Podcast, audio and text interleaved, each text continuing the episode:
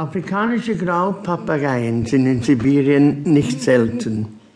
Das liegt nicht etwa daran, dass sie in Sibirien häufig wären, häufig sind sie selbstverständlich in Afrika, sondern es liegt daran, dass sie in Sibirien, wo sie nicht erwartet werden, auffallen. So sitzt man also Jahr für Jahr in der transsibirischen Eisenbahn, bildet sich ein, auf Geschäftsreise zu sein, um wenigstens jenen überlegen zu sein, die hier nur zu ihrem Vergnügen fahren. Dass mir dabei, ich hatte noch nie welche angetroffen in der transsibirischen, immer wieder Papageien, und zwar afrikanische Graupapageien einfielen, das muss am Wort Samovar gelegen haben, das mir eben auch jedes Mal einfiel, wenn ich mich vorbereitete auf meine jährliche Reise. Sollte es zum Beispiel eine Papageienrasse geben, die Samovar heißt, dann könnten wir jetzt ein etymologisches Wörterbuch aufschlagen und uns freuen über die verschlungenen Wege, auf denen die Graupapageien zu der Bezeichnung Samowaren gekommen sind. Wie wir alle wohl wissen, sind sie es nicht.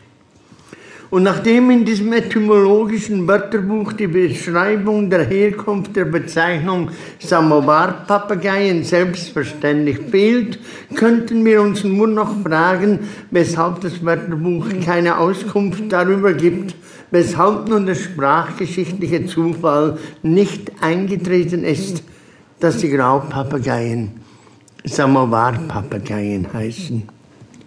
Meine Damen, meine Herren, Sie halten das für zu kompliziert. Sie sind wohl noch nie in die Lage gekommen, die Koffer packen zu müssen für eine Reise mit den Transvirgen. Da hat man nun monatelang die dickesten Bücher und die kompliziertesten Kreuzworträtsel beiseite gelegt, mit der Absicht, sie in der Transsibirischen zu lesen und zu lösen. Und dann steht man vor dem Koffer und kann sich für kein Buch entscheiden entscheidet sich schließlich endlich mal nicht zu lesen.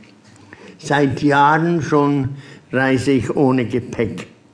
Und seit Jahren erwarte ich ein leeres Coupé. Ich ziehe sogar meine Jacke nicht aus, behalte die Pelzmütze auf den Kopf, damit das leere Coupé ein leeres bleibt.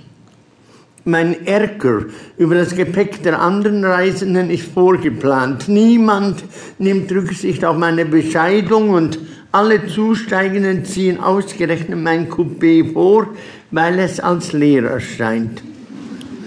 Ich hatte mir schon immer wieder vorgenommen, 20 lebende Hühner, die braunen, man nennt sie New Hampshire, in Holzkäfigen mitzuschleppen, um wenigstens zu verhindern, dass irgendwelche Russinnen oder Türkisinnen ihre 30, 40 lebenden Hühner ausgerechnet in meinem Abteil verstauen.